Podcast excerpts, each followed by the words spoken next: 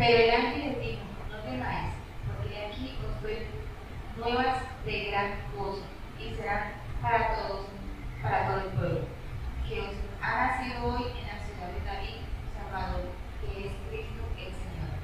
Esto os servirá de señal. Hallaréis al niño en en pañales, acostado en un pesebre. Y repentinamente apareció con él, con el ángel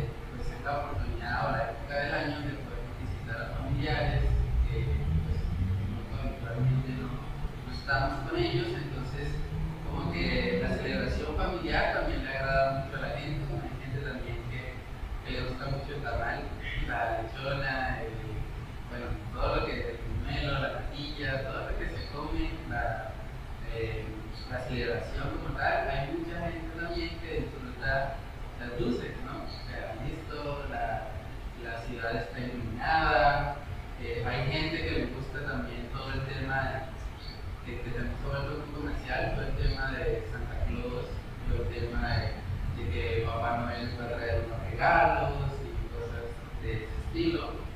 Entonces, como que hay cierto gusto en términos generales, de hecho la Navidad, según lo que estuve eh, preparando, es la celebración más grande en todo el mundo. O sea, supera a Halloween, supera a el Día de la Madre, Día del Padre, todas estas otras celebraciones. La Navidad ocupa un lugar central, o sea, es algo como que le agrada mucho a la sociedad en general, sean creyentes o no. Entonces, eh, también coloqué ahí como pregunta qué aspectos de la Navidad se pueden aprovechar para glorificar al Señor y evangelizar a nuestro prójimo. Cuando nosotros pensamos en la Navidad, ¿qué, qué se nos viene a la mente? El árbol, sí, el árbol, los regalos de pronto ahí, ahí debajo. Eh, ¿Qué otra cosa?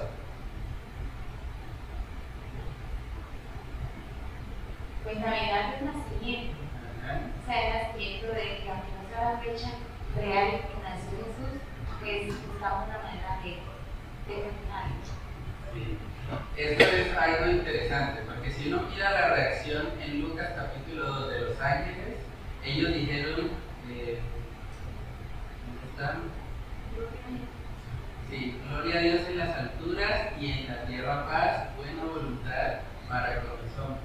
Ahora, tristemente hay como un sector de cristianismo que cuando llega la Navidad, en vez de decir gloria a Dios, como que dice pagano. Eso es del mundo. Eso es algo que no debemos celebrar. Y pues es entendible porque ellos piensan de esa manera. Digamos que todo el tema del árbol y demás tiene un trasfondo de pronto pagano, tiene un trasfondo donde se ha utilizado de pronto de forma inapropiada, pero en últimas nosotros debemos tener siempre presente que el solo hecho de que Jesús haya nacido, independientemente de la fecha, es una razón para celebrar, porque es el cumplimiento de más de 200 profecías del Antiguo Testamento, es asombroso. O sea, el solo hecho de que él iba a nacer en Belén es algo que fue profetizado 700 años antes de que este evento ocurriera. Entonces, imagínense todo lo que está sucediendo cuando este niño nace y cuando se cumple puntualmente la escritura. Por eso en el cielo había fiesta, los ángeles estaban diciendo gloria a Dios. Independientemente de lo que nosotros pensamos, pensemos acerca de la celebración como se hace actualmente, el hecho de que Jesús nació es motivo de celebración. Ahora, es cierto, no solamente debería ser motivo de celebración el 24 o el 25 de diciembre, debemos poder recordar eso en cualquier época del año, en febrero, en abril, en mayo, en cualquier época, cuando recordamos que Jesús nació, esto es un motivo de celebración. ¿sí? Entonces, debemos tratar de examinar qué aspectos de la Navidad nosotros podemos aprovechar para glorificar al Señor, porque independientemente de si alguien decide o no celebrar la Navidad, esa persona sí tiene un mandamiento de parte de Dios que es vivir para su gloria, lo que leíamos hace un momento. Si comemos o bebemos, hay que hacerlo todo para la gloria de Dios. Entonces es importante tener claro eso para que nosotros podamos tratar de encontrar qué es aquello de esta celebración que se puede utilizar para la gloria de Dios. Y algo que podemos usar y que es muy evidente es precisamente. Navidad. Navidad viene de natividad, de nacimiento. Entonces, cuando nosotros celebramos Navidad, debemos recordar el nacimiento de alguien. El mundo no lo celebra así, pero nosotros, aprovechando el mismo nombre de la celebración, podemos guiar a las personas a nuestro alrededor a que entiendan el verdadero significado de esta fiesta. Navidad o Navidad nos habla de que nació el Salvador, nació el Mesías prometido, aquel que el Antiguo Testamento había profetizado que había de venir y, y cumplió con cada letra de la ley y por lo tanto solamente en él podemos tener esperanza de salvación. Con la misma palabra nosotros podemos conectar, y a la, la siguiente pregunta, ¿cómo podemos conectar el nacimiento de Jesús con la necesidad de arrepentirse y creer el Evangelio? ¿Qué relación hay con que Jesús nació y con que yo necesito el Evangelio? ¿Quieren opinar algo, compartir algo acerca de esa pregunta? ¿Cómo podemos conectar el nacimiento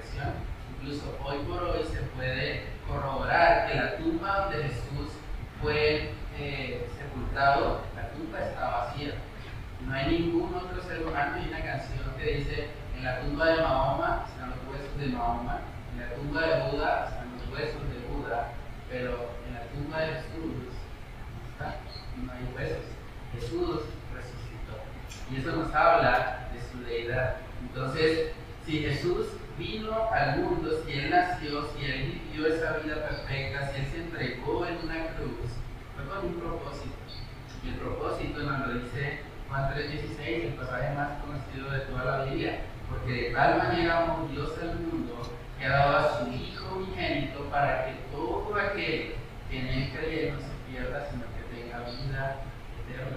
Entonces, el niño Jesús nació, pero no se quedó como niño. A veces también como que culturalmente lo llaman, no, el niño Jesús. Pero ese niño creció, ese niño murió y ese niño resucitó. Entonces, todo eso, eh, o el nacimiento, la natividad de nuestro Señor Jesús, es el comienzo de la obra que hacer. Y eso nos habla también de la necesidad que tenemos toda la humanidad de un Salvador. Entonces, en una reunión familiar, nosotros podemos llevar a nuestros familiares a meditar en eso.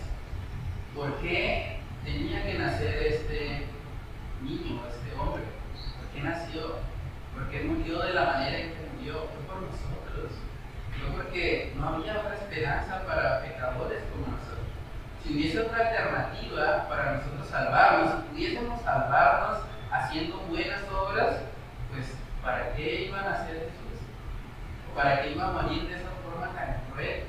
Aún siendo abandonado por su propio Padre en la cruz. Entonces, cuando nosotros vemos que Jesús nació, eso nos está apuntando a una realidad y es que todos necesitamos un Salvador.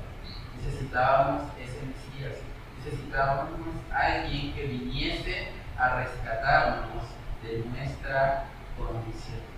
En el libro de Miqueas, capítulo 5, Miqueas es un profeta del Antiguo Testamento. Eh, hace un tiempo estuvimos estudiando, de hecho, ese libro acá en la iglesia. Vemos una de las profecías más claras acerca de nuestro Señor Jesucristo, es acerca de dónde iba a nacer. Miqueas capítulo 5, vamos a leer lo que dice ahí, el versículo 2. Miqueas 5, versículo 2. Si alguien tiene ese pasaje, lo puede leer. Pero tú en, pequeño pa- para estar entre las familias de Judá, de el que Señor Israel, y sus salidas donde son desde el principio de, des- desde los días de la eternidad. Tremendo eso, ¿no? Un pasaje que fue escrito 700 años antes de que Jesús. Y decía puntualmente que iban a nacer en Belén. O sea, según los historiadores, Belén era un lugar muy pequeño.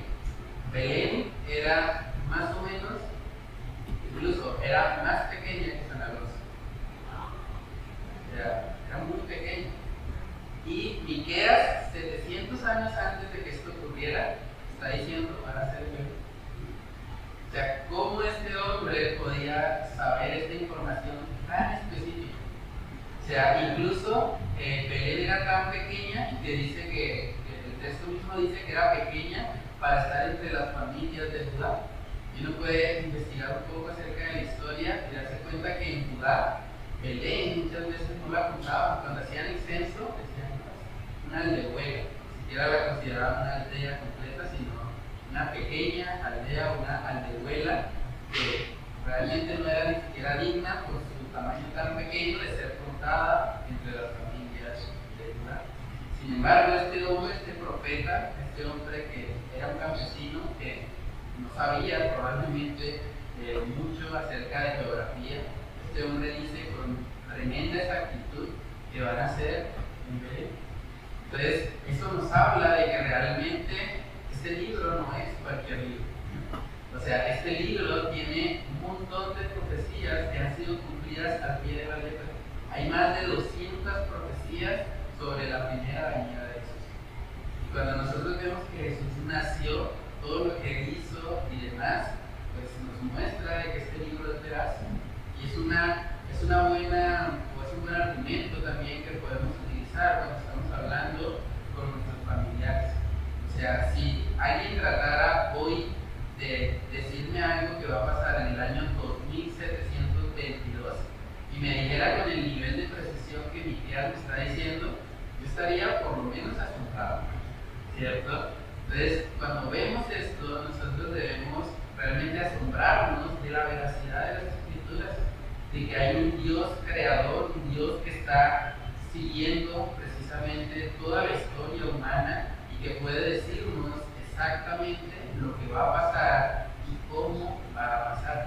Ahora, algo también interesante acerca de Belén es que Belén era un lugar tan pequeño que ni siquiera era considerado como parte de la, de Judá, pero cuando nosotros vemos a Jesús, vemos que Él es el Rey. La Biblia dice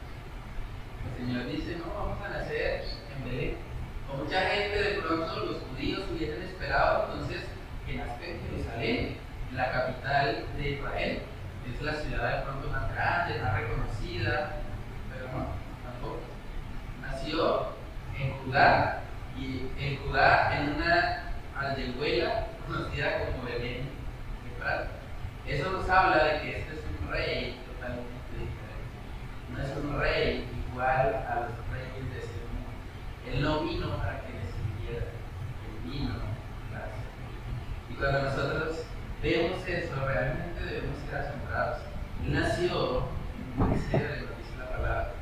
Un pesebre era un lugar muy humilde, era un lugar donde colocaban a los animales. Probablemente cuando Jesús nació a, a su alrededor, olía a poco, olía a estiércol de animal, pero en ese contexto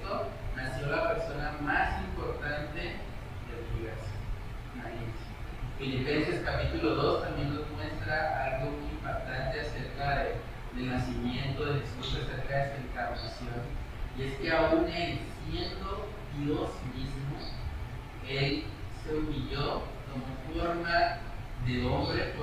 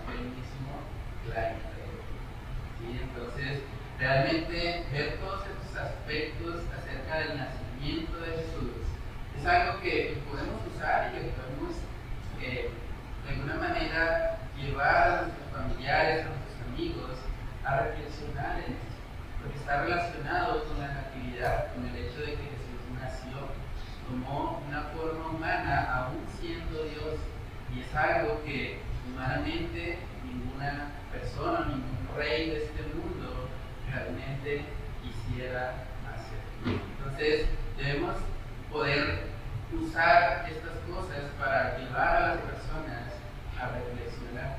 Algo que también pudimos utilizar en algún momento cuando hicimos una, un tiempo de meditación en Navidad eh, en el barrio de hecho de Mutis, así fue como inició el, el estudio bíblico. Nosotros llevamos a las personas a que pues, escribieran, a hacer una dinámica donde cada uno tenía que escribir acerca de un tema, bueno, entonces colocamos, por ejemplo, la UIS, Universidad Industrial de Santander. Y claro,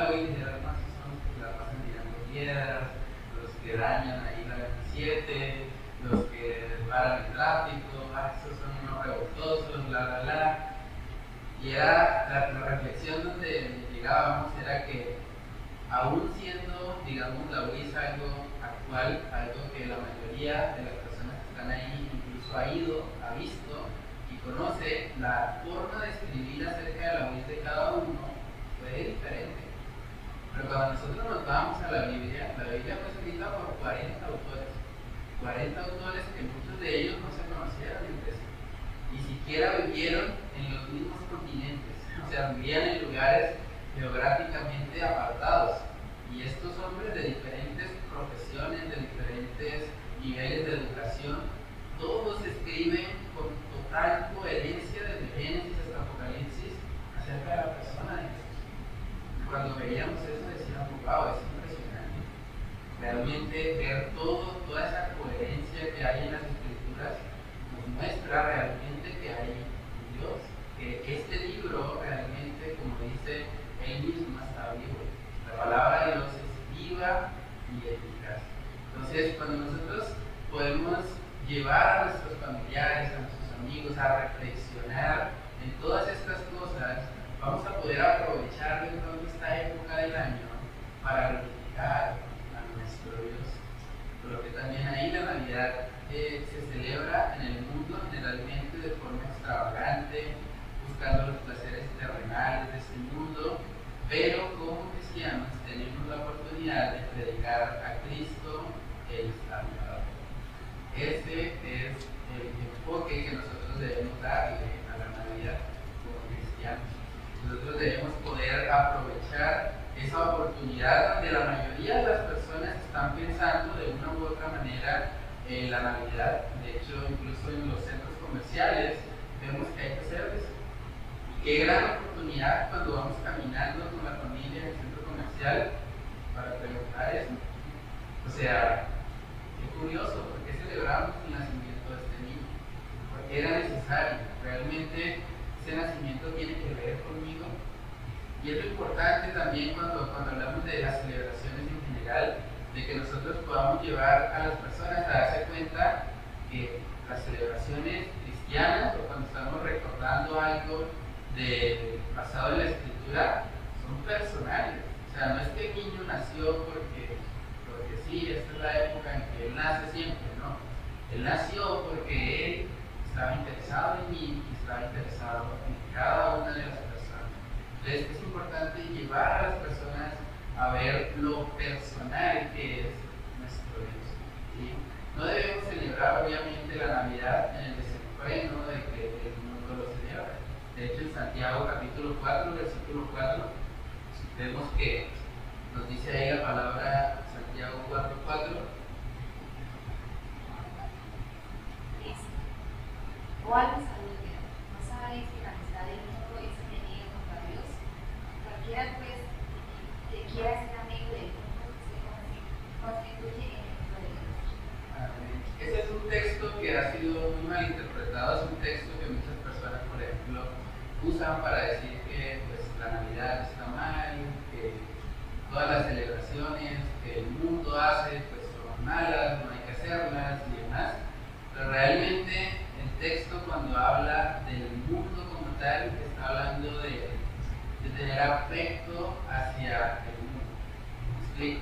Una persona tiene amistad con el mundo cuando una persona disfruta las mismas cosas que el mundo disfruta. Obviamente, un cristiano, alguien que ha nacido de nuevo, no va a disfrutar lo que este mundo disfruta. Un cristiano no va a disfrutar el emborracharse en Navidad, no va a disfrutar de pronto de tener una vida promiscua sexualmente, no va a estar viviendo de pronto en, todo lo que este mundo de una u otra manera ofrece. Pero un cristiano sí puede glorificar al Señor aún estando en el mundo. Y eso es importante porque nosotros como cristianos no debemos aislarnos del mundo. Y yo creo que es algo que, que desafortunadamente ha hecho mucho daño a la sociedad. Como los cristianos, que son los que están llamados a ser luz y sal de este mundo, se aíslan y de alguna manera viven solo entre ellos, eso hace que pues, el mundo avance, por así decirlo, en su maldad, en su pecado. Porque realmente no hay una luz, no hay alguien que realmente esté sabando su entorno, sino que ellos viven desbocados en su pecado. Ahora, si como creyentes nosotros permanecemos en el mundo sin amar el mundo, sin ser amigos del mundo, sino siendo luz en el mundo, vamos a poder impactar a la sociedad de una manera positiva. Qué bueno que la gente pudiese decir en esta época del año, ah, es la época en la que los cristianos salen a bautizar. Y que no pensara, es la época en que los cristianos se fueron. Esta es la época en que ese cristiano se va a esconderse y cierra la puerta porque eso es pagar el mal. ¿no? Deberíamos, y ese llamado bíblico que el Señor nos hace a los creyentes, que seamos luz, que seamos luz para ser luz, hay que estar en contacto con el mundo. No somos luz acá iglesia, aquí estamos, digamos que luz con luz, pero realmente nosotros tenemos el llamado de ser luz, es del mundo. Mateo capítulo 5, versículo 14. Eh, Mateo 5, de 14 al 17, al 16.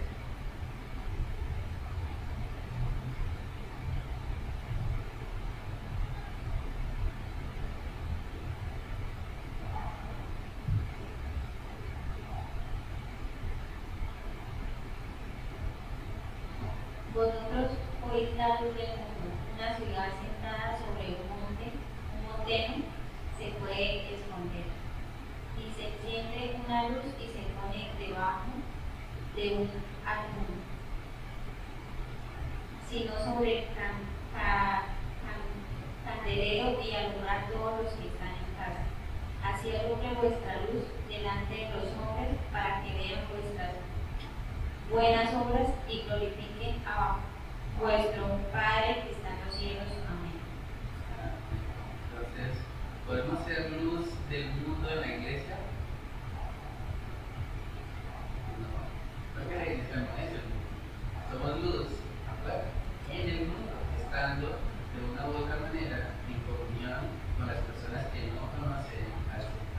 De hecho, uno de los títulos por los cuales señalaban a Jesús era amigo de pecadores.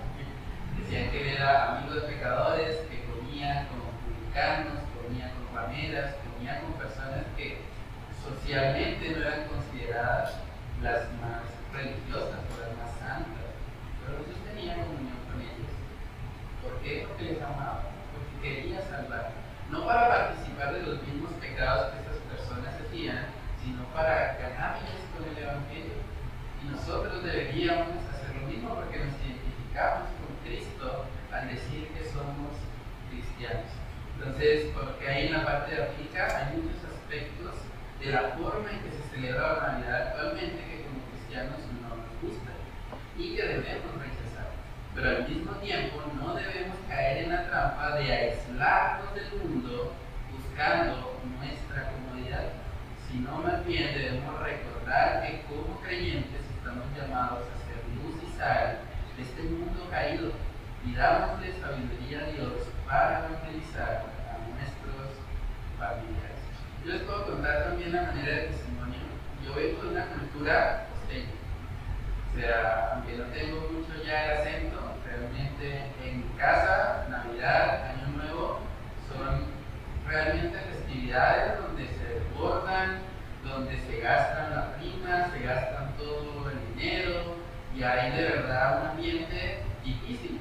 Yo no quiero estar, sobre todo cuando soy cristiano, cuando me convertí al Señor, decía, no, yo esto no lo disfruto. O sea, es algo que realmente no va acorde a, a lo que yo creo, no me siento bien, me incomoda mucho. Y algo que yo opté una vez por hacer fue decir, bueno, yo mejor me escondo, mejor cuando llegue la Navidad, eso, me meto allá en la habitación, cierro la puerta y hasta el siguiente día y ya. Y eso que causó que muchos de mis familiares empezaron a decir, ah, pero mire, es que la religión me la cerebro, es que ahora lo tienen allá, y ahora todo es malo, todo es pecado y demás. Y, en últimas, ellos terminaron más en su pecado. Y luego, cuando yo empecé a estudiar más la palabra y a darme cuenta de de que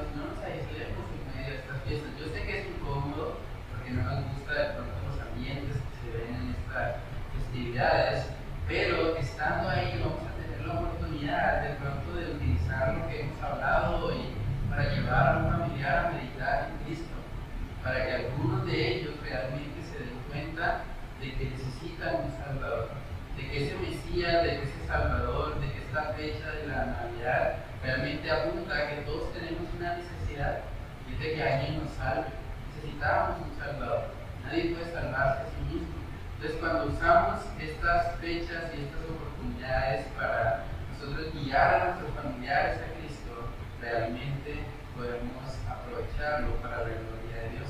Vamos a mirar Juan capítulo 17 para ver la oración de nuestro Señor Jesús con los discípulos.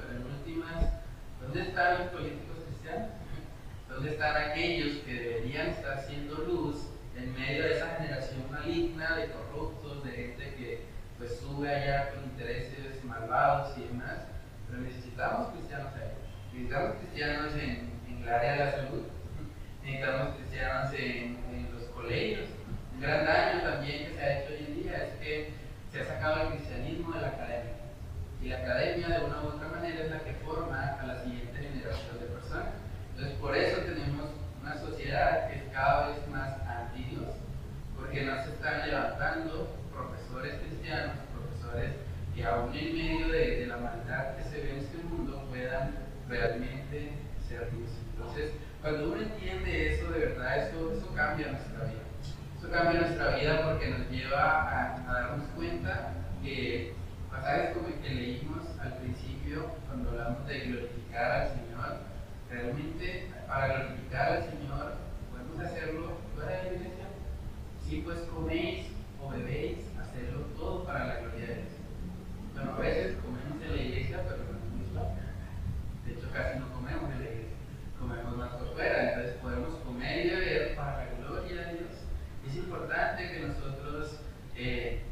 vivamos de esa manera. Jesús pasó la mayor parte de su tiempo bueno, con sus discípulos, pero de alguna manera impactando a, a los lugares donde él estaba siempre caminando de un lugar a otro, en las aldeas, en los pueblos y demás, pero la mayor parte de su tiempo estaba pensando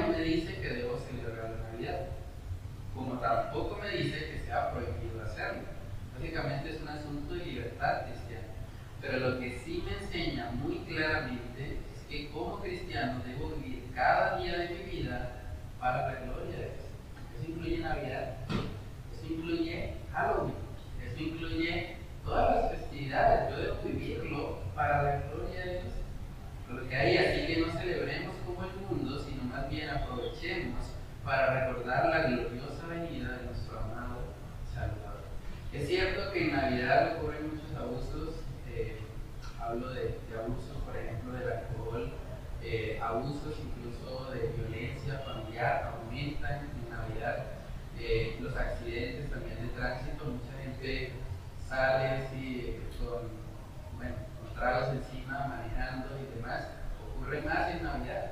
Ahora, obviamente como cristianos no vamos a participar de eso, nosotros no queremos ser, digamos, parte de las estadísticas que dice que hay más borrachos en Navidad o más accidentados y cosas por ese estilo. Pero sí podemos encaminar esa celebración para llevar a las personas a tener un encuentro con Jesús. Primera de Juan capítulo 2,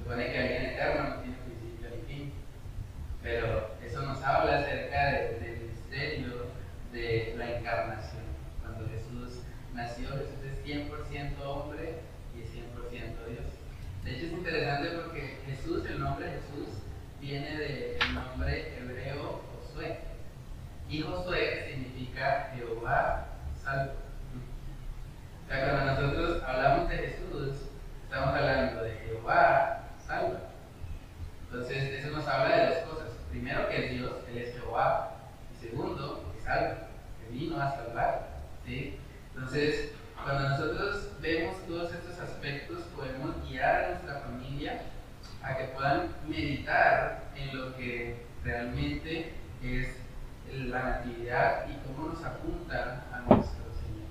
Un buen ejercicio también, si de pronto hay matemáticos o personas que les gusta la matemática, es las probabilidades. Algo que yo hacía o que yo pude hacer con mis estudiantes ahorita que salieron a vacaciones fue decirles, bueno, estamos viendo probabilidades, un tema que, que se estudia en matemáticas. Y yo les decía, bueno, ¿cuál es la probabilidad de que alguien pueda decir algo que va a ocurrir en 600 años? Es muy pequeña. De hecho, según la física cuántica, hay una posibilidad muy, muy remota de que alguien pueda atravesar una pared. Pero es posible, según la física cuántica. Y yo les decía, hay más probabilidad de que una persona pueda atravesar una pared a que 200 profecías acerca de una persona fueron escritas hace 600 y 700 años atrás se cumplieran en piedra. Eso realmente debería asombrarnos. O sea, un texto como este, Isaías, Isaías, ¿cómo iba a saber eso? De hecho, Isaías también profetizó que iban a ser de una virgen. Es algo también humanamente imposible. ¿Cuántas vírgenes han dado a luz? Ninguna. Pues por lo menos que haya registro de eso, ¿no? Entonces, este hombre, aún conocer el futuro, pudo profetizar eso porque no estaba hablando él, era Dios el que le estaba colocando lo que debía escribir en ese libro. Toda la escritura es inspirada por Dios.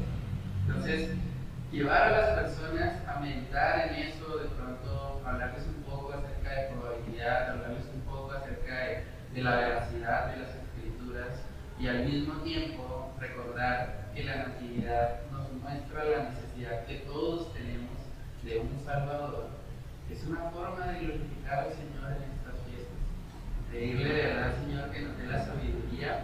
Podemos utilizar estrategias incluso didácticas, eh, darles un papel a cada, a cada persona de la familia, compartir con ellos, meditar. En medio de una cena familiar, una cena navideña, generalmente pues las personas están dispuestas a escuchar las palabras. Nosotros podemos aprovechar eso. Yo quisiera decir algo en esta fecha, eh, quisiera hablarles acerca de la importancia de que ese niño naciera, porque ese niño es la única esperanza que nosotros tenemos, porque ese niño no solamente nació, sino que creció, vivió la vida que ninguno de nosotros ha podido vivir y se entregó como un cordero sin mancha por nuestros pecados. Y ahora todo aquel que él crea puede tener el regalo de la salvación. Es otra buena analogía para estas fechas. Mucha gente está pensando en regalos. La salvación es un regalo. O sea, si, yo quisiera regalar esta Biblia, eh, ¿cómo es su nombre? Olga Lucía, si yo quiero regalar la Biblia a Olga, ¿qué debe hacer Olga? Recibirla. Es lo mismo con la salvación. ¿Qué debe hacer la, la, deben hacer las personas para recibir la salvación? Simplemente abrazarlo, tomarlo, creer en Jesús. Esa es la única condición para que todo aquel que en él cree no se pierda. Y él transforma nuestra vida de adentro hacia afuera. Entonces coloqué ahí una frase para meditar, salió un poquito cortada por la impresión. Eh, la Navidad es un recordatorio al hombre de que debe arrepentirse para que pueda cumplir el propósito de su existencia. Una frase del pastor y que nos muestra que la Navidad apunta a algo mayor. En la parte de atrás coloqué algunas actividades de profundización. Quiero compartir los videos en mi grupo de, de paro, son dos programas de Entendiendo los Tiempos. La primera se llama ¿Por qué es importante la Navidad? Y la segunda, ¿cuál es la esencia de la Navidad? Ustedes pueden ver los videos y colocar ahí en el recuadro las principales enseñanzas. Segundo, coloqué también eh, una clase de escuela de niños que dictó el pastor Juan Welcher y me pareció bastante interesante porque él pudo conectar la Navidad con esa enseñanza. Y parte de lo que hablamos hoy, él le pudo decir a los niños, hay mucho énfasis en la Navidad en cosas que realmente no son tan importantes. Lo más importante, la esencia de la Navidad, es que el Mesías nació y que por lo tanto hay esperanza de salvación para el ser humano. Y por último, coloqué cómo le predicarías el Evangelio a una persona que piensa que la Navidad se trata solo de luces, regalos y comida. ¿Cómo le ayudarías a entender que la Navidad en su esencia se trata realmente de Jesús? Entonces, un testimonio que, pudimos ver acá en la iglesia, cuando estaba todo esto de la pandemia y demás, había restricciones en cuanto al número de personas que se reunían en un espacio cerrado. Algo que hicimos como iglesia fue hacer Navidad en casa. Y fue como hablamos con diferentes hermanos y dijimos, bueno, ¿quieres ser un anfitrión? Y muchos abrieron sus casas, invitaron a sus familiares, sus amigos, sus vecinos, y fue una gran oportunidad para, con la excusa, digamos, de que vamos a celebrar la Navidad, pues llevar a estas personas a meditar en el Evangelio y su necesidad de un Salvador. Así nació el estudio bíblico que tenemos ahora mismo. En un principio fuimos, creo que el hermano eh, estuvo ahí, ¿no?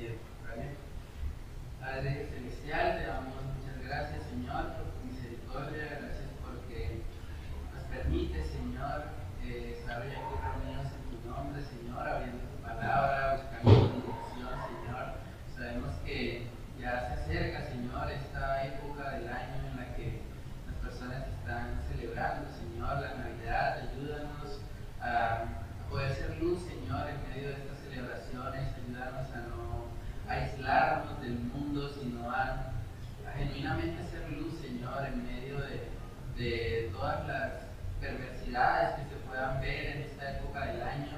Padre, que nosotros como iglesia podamos estar ahí, podamos cumplir con ese rol de ser luz y sal de este